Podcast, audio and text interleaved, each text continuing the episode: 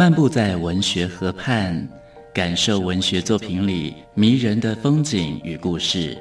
阅读原本是一件孤独的事，可是当我们讨论一起读过的书，这个过程就足以形成最美好的陪伴，也让局促的心灵有了转身的惊喜。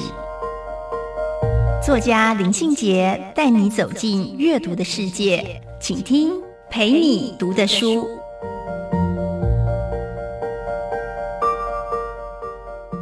大家好，我是林信杰。今天陪你读的书，要跟大家分享的是张曼娟的作品。当我提笔写下你，你就来到我面前。我觉得这书里面宣告一个非常好的写字的活动。张曼娟老师她在书里面问我们：你大概多久没有提笔写字了呢？当我们习惯用手机键盘、用电脑键盘的时候，我们到底有多久的时间？没有拿起笔写下一字一句送给自己最喜欢的人，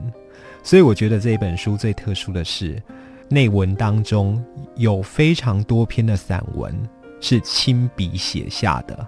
我们看着张曼娟清丽的字迹、秀气的字迹，可以想象她在提笔写字的时候那种心情是多么的慎重。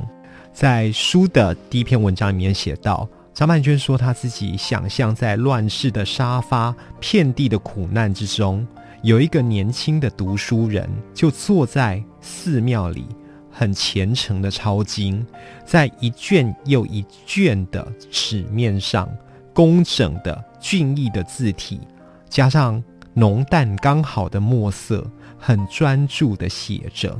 即使呢，寺院之外呢，风雨飘摇，但是这个写字的人也不为所动，就这样心无旁骛的度过了整个夜晚。那张曼娟她就说，当她自己在纸张上书写的时候，细微的摩擦声响，就像一次又一次的打火石，燃亮了每一个美好的瞬间。我想我自己在写字的时候也有这种感觉。每一笔一画都是美好而深刻的瞬间，在写字的过程里面，好像可以把自己的情绪放进那一些笔画结构里面。我自己在京都的旅行里面，有一种行程是，我会选择在寺院的小角落里面进行抄经的仪式。在抄写这一些经典的过程里面，我们要练习专注。要练习调整自己的呼吸，好像可以把很多事情都丢开，就专注面对自己眼前的一笔一画。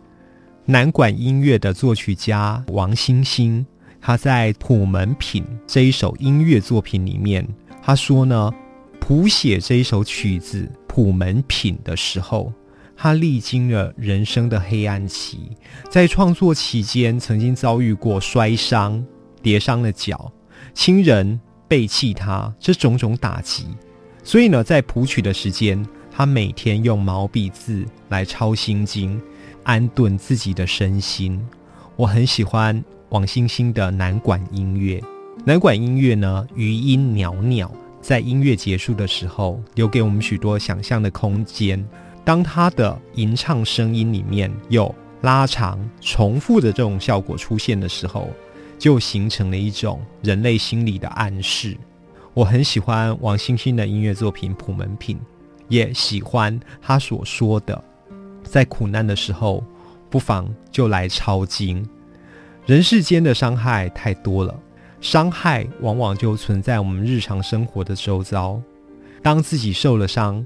不想要怪罪任何人的时候，或许可以试着拿起笔，写一写心经，写一写字，重新整理一下自己生活的态度。张曼娟写的这一本《当我提笔写下你，你就来到我面前》，这是一本绝佳的示范。它告诉我们，原来生活里面可以这样子体验文字的温度。五分钟系列小单元，与您同游文学河畔，带给您小确幸的滋味。